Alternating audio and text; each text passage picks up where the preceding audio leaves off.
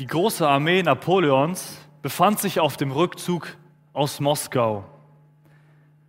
Es war ein Albtraummarsch durch das riesige Land. Zehntausende hatten schon ihr Leben gelassen. Die restlichen waren abgemagert und wanderten wie Skelette nach Hause. Sie fragten sich, werden wir Frankreich jemals wiedersehen? Aber die Hoffnung allein an diesen Gedanken, an das Heimatland trieb sie an. Ein Feind hatten sie, die Kälte, die sich eisig und unbarmherzig wie eine Faust um die Überlebenden schloss. Die Lage wurde so verzweifelt, dass ein Befehl erging, die Kisten voll Gold, die sie äh, erbeutet hatten, zurückzulassen. Es stellt sich heraus, dass dies ein folgeschwerer Befehl war.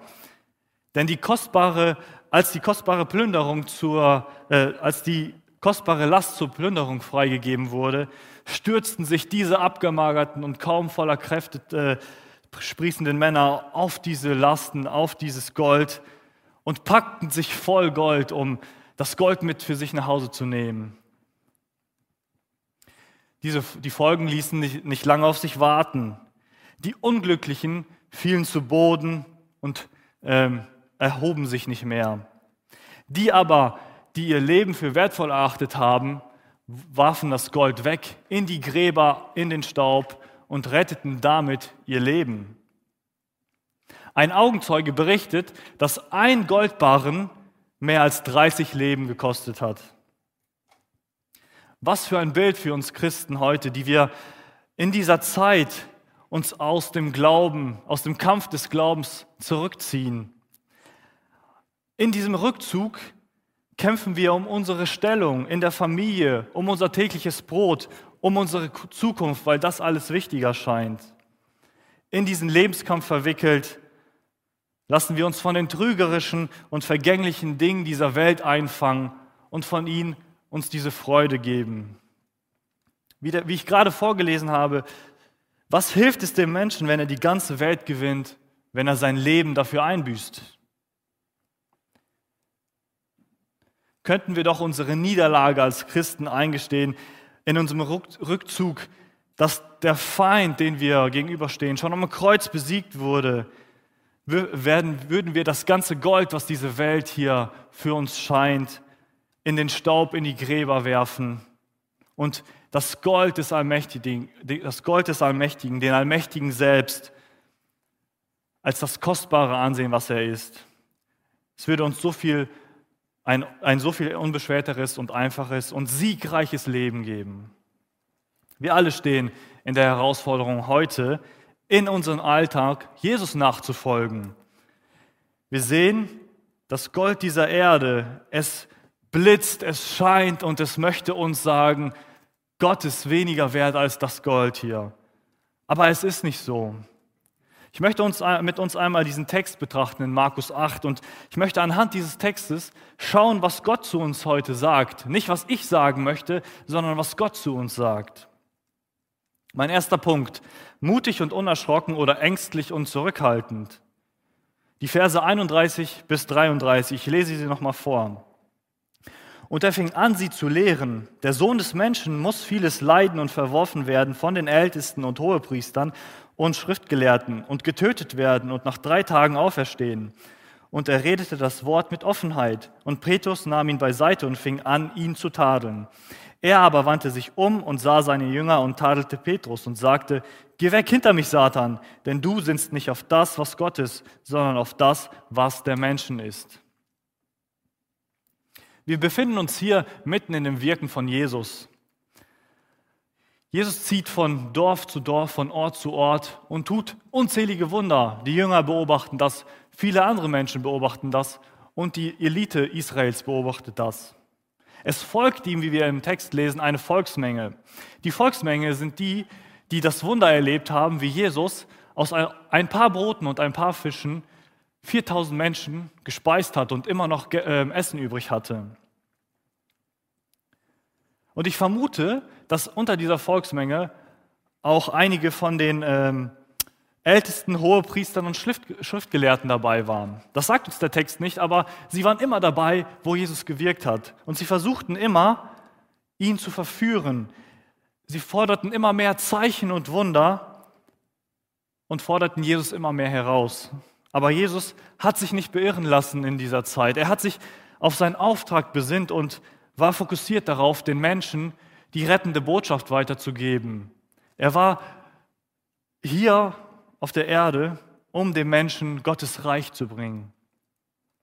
Und auf einmal, unter diesen vielen Wundern, kündigt Jesus auf einmal an, dass er sterben wird oder dass er vieles erleiden müsse, dass er verworfen wird, dass er getötet wird und nach drei Tagen aufersteht. Ich kann mir vorstellen, dass es unter diesen Menschen eine, ein großes Raunen ähm, von sich zog, weil ich denke, das war eine Beleidigung für, gerade für die Schriftgelehrten, die wahrscheinlich unter dieser Volksmenge waren und sich angegriffen gefühlt haben. Oder für die, für die Volksmenge, die die Elite, die Hohepriester als das Ultimatum angesehen haben. Er macht seine Leinsankündigung nämlich nicht nur unter seinen Jüngern. Er sagt hier, mit Offenheit spricht er. Das heißt, er redet offen in dem öffentlichen Raum und unerschrocken. Er fürchtete sich nicht davon, davor, was geschehen soll, denn er wusste, was geschehen wird. Und das finde ich hier erstaunliche, erstaunlich an Jesus. Er weiß, was mit ihm geschehen wird. Er weiß, dass, was sein Auftrag ist, was Gott ihm äh, aufgetragen hat. Und er schreckt nicht zurück, das öffentlich zu sagen. Wie würden wir uns verhalten, wenn wir mal damit konfrontiert werden, unseren Glauben oder Jesus selbst das Kreuz weiterzugeben? Wir würden uns wahrscheinlich verstecken, äh, wenn wir wüssten, dass uns jemand töten will. Wenn wir wüssten, dass jetzt in den nächsten Tagen, nächsten Wochen oder Monaten jemand kommt und uns umbringen will. Wir wären wahrscheinlich so, dass wir Sachen packen würden, vielleicht nicht mal das, uns verstecken würden, auf eine einsame Insel flüchten, keinen Kontakt zu anderen Menschen haben, alles abschließen, sich einsperren. Aber Jesus war nicht so. Jesus ist anders. Er spricht öffentlich und sagt, was ihm widerfahren wird. Er ist mutig und unerschrocken. Und dann kommt Petrus auf ihn zu, nimmt ihn beiseite und um mit ihm unter vier Augen zu sprechen. Hier sehen wir schon das Unterschiedliche zwischen Petrus und Jesus. Wo Jesus öffentlich geredet hat, nimmt Petrus Jesus beiseite und sagt, hey Jesus, ich möchte einmal mit dir sprechen. Wahrscheinlich nochmal in einen äh, aggressiveren Ton, als ich das gerade gemacht habe. Denn Petrus tadelt Jesus. Tadeln heißt Maßregeln, ermahnen oder eindringlich warnen.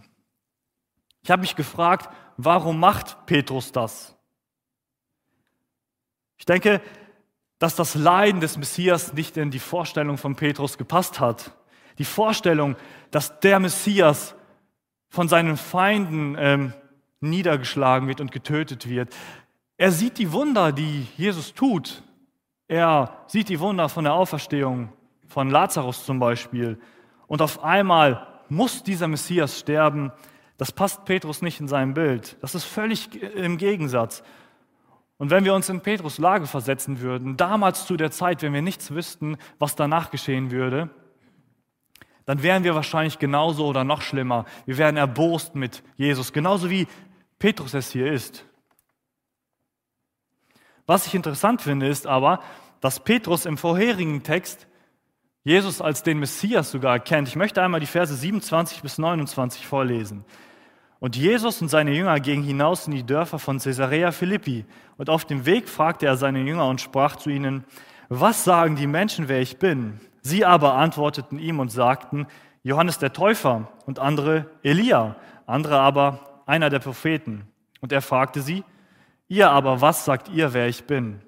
Petrus antwortete und spricht zu ihm, du bist der Christus. Du bist der Christus, sagt er. Das heißt, der Messias, Jesus, du bist der Messias, sagt Petrus zu ihm.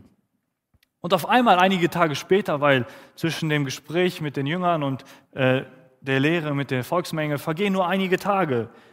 Und eigentlich äh, ermahnt Petrus ihn. Und eigentlich müsste Petrus ja wissen, was dem Messias widerfahren wird, wenn er die alten Schriften kennen würde. Also ich gehe davon aus, dass Petrus und die Jünger, weil Jesus sie gelehrt hat, die alten Schriften kennen und wissen, was dem Messias eigentlich widerfahren wird. Davon spricht das Alte Testament. Zum Beispiel in Jesaja 53 können wir lesen, das Leiden des Gottesknechtes. Wenn ihr zu Hause einmal Zeit habt, liest Jesaja 53.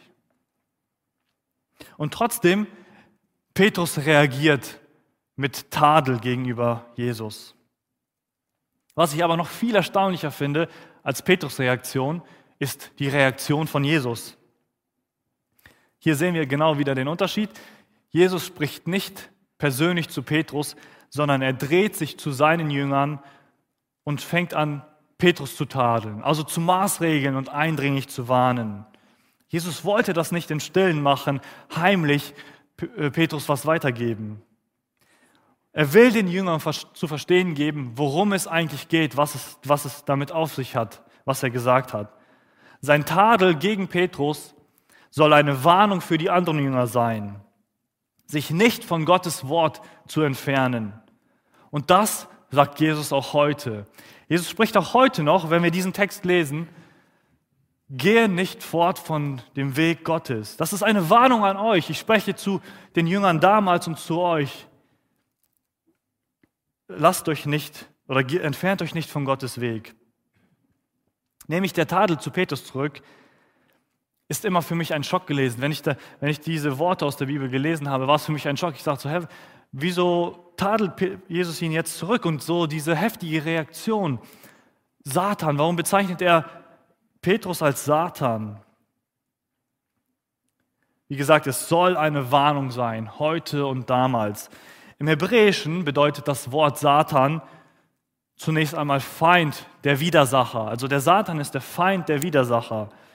Speziell wird das auch als Gegner vor Gericht, der dir gegen dich eine Anklage erhebt, bezeichnet. Aber es hat noch eine passendere Bedeutung, das, was genau der Text hier meint. Satan bezeichnet nämlich hier äh, jemanden, der anderen Schwierigkeiten ähm, oder Anfeindungen bereitet, wenn dieser jemand eine gute Tat abhalten will. Diese gute Tat, die Jesus machen wollte, also das verleugnet werden, verworfen werden, getötet werden und auferstehen, war die ultimative gute Tat. Und hätte Jesus das nicht getan, hätte das fatale Folgen, zu denen ich später noch einmal kommen werde.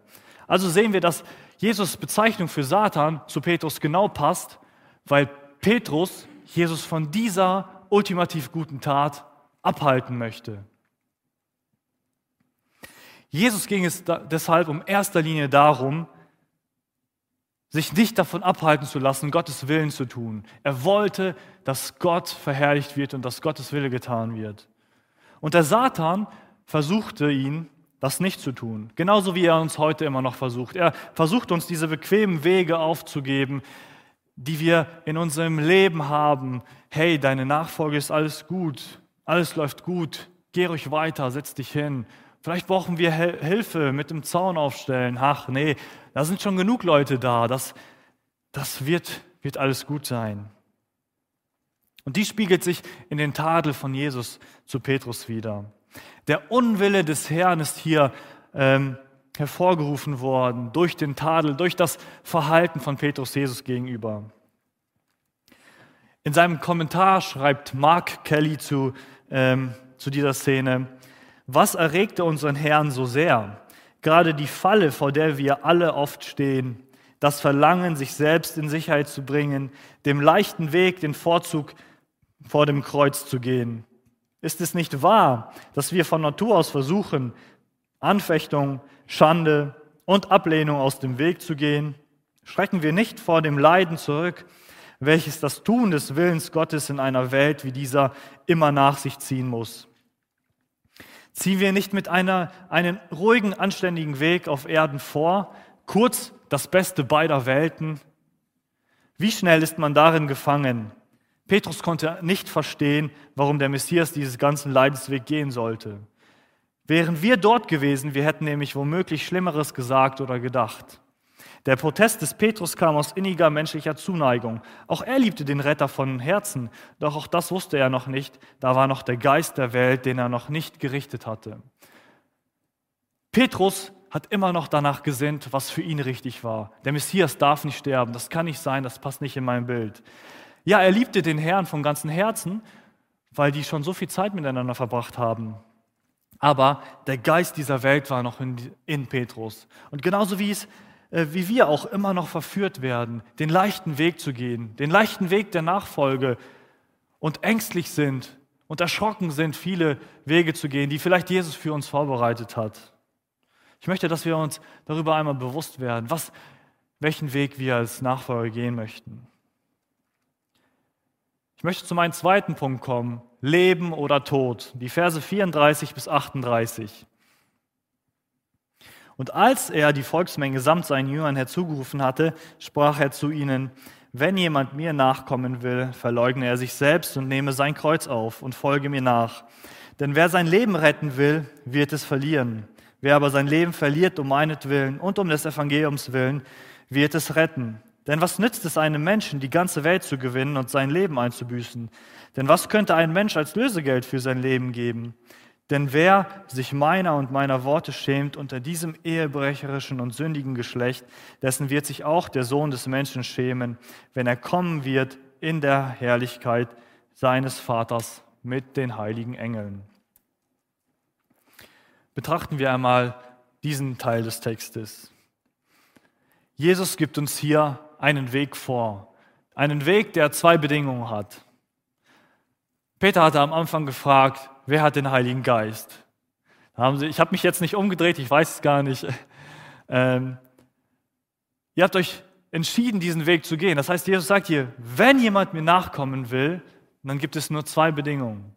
Also dann gibt es zwei Bedingungen. Dann verleugne er sich selbst und er nehme sein Kreuz auf sich. Das heißt, jeder, der sich hier gemeldet hat, verleugne sich selbst und nehme sein Kreuz auf sich. Ich erkläre diese zwei Begriffe gleich nochmal. Bevor ich das erkläre, möchte ich einmal ähm, in dem ersten Vers 34 sagt Jesus, ähm, wenn jemand mir nachkommen will. Was bedeutet eigentlich nachkommen? Hier steht nicht explizit Nachfolge, sondern hier steht Nachkommen. Und das griechische Wort für Nachkommen heißt im Einklang sein, einvernehmlich verhalten. Was bedeutet das eigentlich? Einklang. Wir kennen das vielleicht, die Musiker aus der Musik, wenn ähm, zwei oder mehr Töne in derselben Tonhöhe sind oder denselben Oktavenabstand haben, sind sie im Einklang. Habt ihr wahrscheinlich jetzt alle verstanden, ne? Also ich habe es nicht verstanden, deswegen erkläre ich das mal für Nichtmusiker. Es ist ähm, in Harmonie sein, Harmonie mit Jesus verhalten und mit Jesus reden. Das heißt zum Beispiel, wir haben jetzt die Olympischen Spiele und wir gucken uns vielleicht Turmspringer an. Turmspringer wollen die perfekte, wenn es Partner-Turmspringen ist, die perfekte Harmonie haben beim Absprung, bei der Figur und beim Eintauchen in das Wasser. Und wenn das alles komplett im Einklang, in einer perfekten Harmonie ist, dann bekommen die die meisten Punkte und kriegen eine Goldmedaille. Und so ist das auch mit dem Wort nachkommen, das hier Jesus zu, äh, hier sagt. Er möchte, dass wir in einer Harmonie mit ihm leben, im Einklang mit seinem Leben, mit seinem Verhalten. Unser Verhalten ist im Einklang mit Jesus Verhalten und genauso unser Reden und was wir denken und was wir möchten. Beispiel, die wir in der Bibel lesen. Jesus betet für andere wir tun dasselbe und beten für andere, weil wir im Einklang, weil wir die Harmonie mit Jesus haben. Jesus hilft den Menschen, gerade auch den ärmeren Menschen. Wir tun dasselbe, weil wir im Einklang mit Jesus stehen. Jesus achtet nicht auf seine Wünsche und Bedürfnisse, erniedrigt sich selbst, geht bis hin in den Tod. Wir stehen im Einklang mit Jesus. Wir sind in der Harmonie mit Jesus. Wir tun dasselbe. Deshalb kommen die nachfolgenden Worte, er verleugne sich selbst und nehme sein Kreuz auf sich. Wir stehen im Einklang mit Jesus, weil er das getan hat, tun wir das auch. Was heißt eigentlich, er verleugne sich selbst? Es bedeutet vollkommen selbstlos handeln, seine Persönlichkeit aufgeben, nicht mehr ich selbst sein, wenn ich mich bekehrt habe und ich weiß, vor fünf Jahren da auf der Treppe, ihr könnt alle nach draußen gucken, habe ich mich bekehrt. Es ist exakt fünf Jahre und 16 Tage her. Ich habe mich bekehrt oder für Jesus entschieden, um sein Nachfolger zu sein. Ich habe aufgegeben, Dominik Löwen zu sein. Ich habe aufgegeben, ich selbst zu sein und, und habe gestartet, den Weg mit Jesus zu gehen. Meine Persönlichkeit, meine Wünsche sind nicht mehr, sondern Jesus Wünsche. Was möchte Jesus? Dass wir den anderen dienen, dass wir den Menschen das Evangelium bringen. Nicht nur bei der Bekehrung geschieht etwas, sondern auch bei der Taufe, die jetzt Ende des Monats stattfinden wird, bezeugen wir das vor aller Öffentlichkeit, das Symbol der Taufe. Das heißt, wir sterben mit Jesus, wenn wir untertauchen und wir stehen mit Jesus aus. Das heißt, wir sind nicht mehr wir selber, sondern wir sind jetzt durch Jesus geheiligt und leben im Einklang mit Jesus verhalten und sein Leben. Und sein Kreuz auf sich nehmen. Ich habe dazu nicht viel geschrieben, aber ich fand den Kommentar von William MacDonald hier sehr passend, sein Kreuz auf sich nehmen. Dann sagte Jesus sinngemäß zu ihnen, ich gehe, um zu leiden und zu sterben, damit Menschen gerettet werden. Wenn ihr mir nachfolgen wollt, dann müsst ihr jede selbstsüchtige Regung ablehnen, absichtlich den Pfad der Verwerfung, des Leidens und des Todes wählen um und mir nachfolgen. Es kann sein, dass ihr persönliche Bequemlichkeit, gesellschaftliche Vergnügen, irdische Bindungen, großartige Ziele, materiellen Reichtum und sogar das Leben aufgeben müsst. Derartige Worte stellen uns die Frage, wie wir eigentlich glauben können, dass es richtig ist, in Luxus und Annehmlichkeit zu leben. Wie können wir den Materialismus, die Selbstsucht und die Kälte unseres Herzens rechtfertigen? Seine Worte rufen uns alle ein Leben der Selbstverleugnung, der Hingabe, des Leidens und des Opferns zu führen. Wie ich gerade eben gesagt habe, wir sind nicht mehr wir selbst. Dominik oder jede einzelne Person ist gestorben und wir leben oder wir sollten ein Leben in Selbstverleugnung, Hingabe, ein Leben in Leiden für Christus und in Opfer führen. Und dann geht Jesus weiter im Vers 35, sagt er, denn wer sein Leben retten will, wird es verlieren. Wer es aber Wer sein Leben aber verliert um meinetwillen und um des Evangeliums willen, wird es retten. Wir wollen immer unser Leben unter Kontrolle haben, die komplette Kontrolle haben. Ich möchte das und dies und jenes tun. Wir wollen unser Leben aber auch so schön wie möglich gestalten und trotzdem irgendwie diese Rettung vor der ewigen Verdammnis in der Tasche haben. Alles ist gut. Ich habe mein Leben unter Kontrolle, ich habe mein Leben unter Kontrolle, aber ich weiß, ich habe das Ticket in der Tasche läuft doch super, mein Leben ist wunderbar. Also wir wollen die ganze Welt gewinnen. Das heißt, wir wollen die Vergnügen dieser Welt haben. Ob es jetzt irgendwelche materiell, materiellen Dinge sind oder immer mehr Reichtum haben oder eine Arbeitsstelle, die für uns Sicherheit sorgt oder, oder, oder. Oder ob es mein Vergnügen ist, als Jugendlicher vielleicht hey, ich will lieber Party machen als Jesus nachfolgen. Oder ich will lieber eine Beziehung eingehen, die vielleicht für mich nicht gut ist, anstatt das zu tun, was Jesus mir sagt. Jesus gibt uns hier die Antwort darauf. Wer sein Leben retten will, wird es verlieren. Wir stehen immer wieder vor der Versuchung, unser Leben selbst zu retten, bequem leben zu wollen. Es wird schon richtig sein, weil ich diese Rettung ja habe. Ich mache ja gar nichts Falsches. Wir versuchen auch für unsere Zukunft zu sorgen. Vielleicht bauen wir uns hier ein Immobilienimperium auf und sorgen für unsere Zukunft. Aber Gott sagt uns selbst, macht euch nicht Sorgen für eure Zukunft, sondern jeder Tag wird für sich selbst sorgen. Ich werde für euch sorgen. Und das, was ihr tun sollt, ist an meinem Reich mitzubauen und ihr werdet es gut haben. Wir treffen eigene Entscheidungen, die zur angeblichen Rettung führen. Hauptsache, ich bin immer im Mittelpunkt. Ich, ich, ich. Und daraus ergibt sich kein sicherer Weg, als sein, äh, kein sicherer Weg, sein Leben zu verlieren. Anders aber gibt es keinen sichereren Weg, sein Leben zu gewinnen, indem wir das tun, was Jesus uns hier aufzeigt, nämlich sein Leben für ihn und das Evangelium geben. Geist, Seele und Körper in Dienst für Jesus geben. Den heiligen Dienst verrichten. Was heißt der heilige Dienst? Glaubensgeschwister dienen. Peter hat gerade angekündigt, wir bauen einen Zaun auf. Nächste Woche alle hierhin bauen wir Zaun auf, innerhalb zwei Stunden sind wir fertig. Das ist der heilige Dienst. Gott durch die Bibel und durch das Gebet kennenlernen, noch mehr lieben lernen. Oder unser Auftrag, Menschen vom, vom Reich Gottes zu erzählen, Menschen von Jesus berichten, was er getan hat, wie wir Menschen eigentlich sind, evangelisieren, ob es in der Schule ist, in der Ausbildung, auf der Arbeit, egal wo wir sind. Wir sind im Einklang mit Jesus und erzählen den Menschen, wer Jesus ist. Denn was nützt es, uns Menschen die Welt zu gewinnen und sein Leben einzubüßen? Wir können so viel Freude sammeln, wie wir wollen. Wir können so vieles in dieser Welt erreichen, wie wir wollen. Aber im Endeffekt würden wir unser Leben verlieren. was nützt uns das? Wenn wir unser Leben nicht zu Gottes Ehre und für die Verlorenen leben, nützt uns das gar nichts, weil wir im Endeffekt vor Gott stehen und dann gar nichts mehr haben. Der reichste Mann hat am Ende seiner Tage nichts gewonnen. Er hat zwar vielleicht so viele Millionen, er hat vielleicht so viele Goldbarren bei sich zu Hause, aber wenn er sein Leben nicht für Gottes Ehre gelebt hat, dann ist auch er ein armer und verlorener Mann.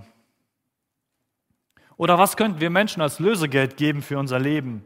Wenn wir uns mal wirklich richtig darüber nachdenken, was unser Leben eigentlich wertvoll ist, wie unser Leben eigentlich wertvoll ist, was es wert hat, wie kostbar unser Leben ist. Es ist mehr wert als jeder Besitz auf dieser Erde. Alles, was diese Welt zu bieten hat, ist um einiges weniger, um einiges vieles weniger wert als unser Leben. Unser Leben ist das Kostbarste, was wir haben. Deswegen verstehe ich nicht, warum wir immer nach irgendwelchen anderen Dingen streben, als nach Gewinn des Lebens durch Jesus Christus. Deshalb möchte ich uns echt aufrufen und auffordern, unser Leben nicht in den Freunden und Freuden und Bequemlichkeiten dieser Welt zu zu leben und auch nicht zu widmen, sondern es wirklich Jesus hinzugeben, denn er ist es wert und er verdient es, dass wir mit ihm in Einklang stehen, eine Harmonie mit ihm leben. Und Jesus gibt hier eine zweite Warnung. Wer das nicht tut, wer sich vor ihm schämt, vor ihm wird Jesus sich selbst schämen.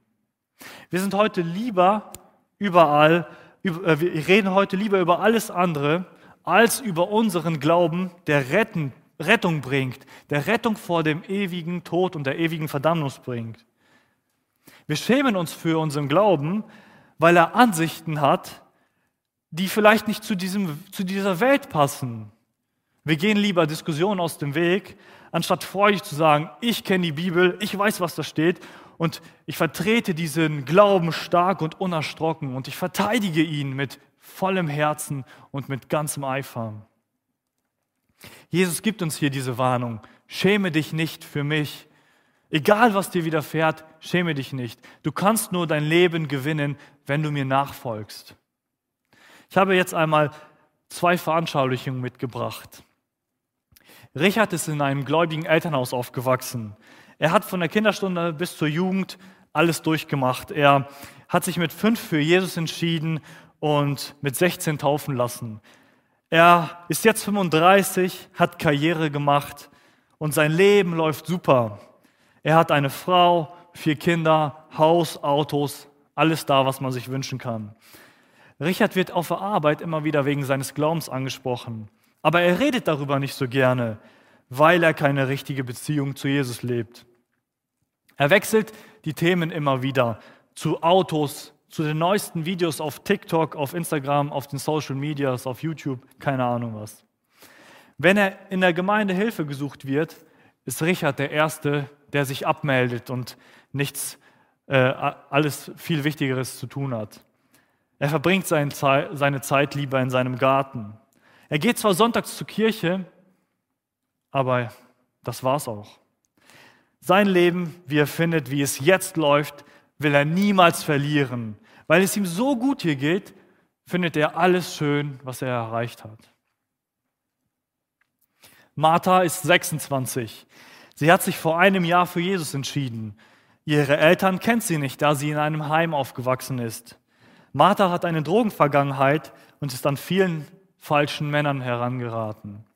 Seit sie Jesus gefunden hat, ist ihre Vergangenheit vergessen und vergeben. Sie hat Gnade und Vergebung empfangen. Jeden Menschen, den sie jetzt begegnet, ob in der Straße oder egal wo sie sich befindet, bezeugt sie diesen rettenden Glauben und erzählt von Jesus Christus, ihren und unserem Retter. Sie ist bereit, ihr Leben für den Dienst für Jesus Christus hinzugeben. Zu welcher Person würden wir, würdest du dich einordnen? Ohne jetzt zu gucken, welche Verhältnisse es sind. Zu welcher Person würde Jesus sagen, ich schäme mich für das, was du tust? Welche Person wollen wir sein? Welchen Weg der Nachfolge gehst du? Geht ihr mit mir zusammen? Ich persönlich möchte den Weg des Lebens gehen. Geht ihr mit mir zusammen den Weg des Lebens oder wählt ihr den Weg des Vergnügens der Welt, also den Weg des Todes? Und diesen Weg können wir niemals alleine gehen. Also wir können uns entscheiden, welchen Weg wir gehen.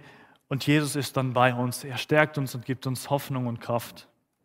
Und ich hatte erwähnt, wenn Jesus nicht diesen Weg gegangen wäre, des Ver, ähm, Verworfenwerdens, Getötenwerdens und Auferstehenwerdens und Leiden, Leidens, hätte es fatale Folgen für uns. Welche Folgen hat das für uns? Wir als Menschen, wenn wir Jesus nicht kennen, leben in einer Trennung von Gott. Hier ist Gott, hier sind wir. Es ist eine unüberbrückbare Schlucht. Kein Seil, keine Brücke, kann das jemals herstellen, diese Trennung von Gott. Weil wir Menschen von Natur auf böse und schlecht sind.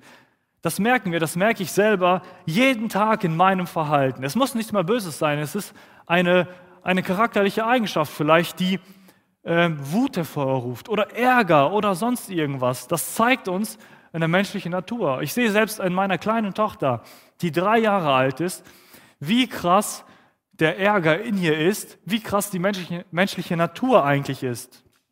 Jeder Mensch von uns ist schlecht. Wir streben nach unseren eigenen Dingen, wie ich gerade erläutert habe. Wir streben nach Macht und nach Geld, wie wir vielleicht in dieser Welt sehen können.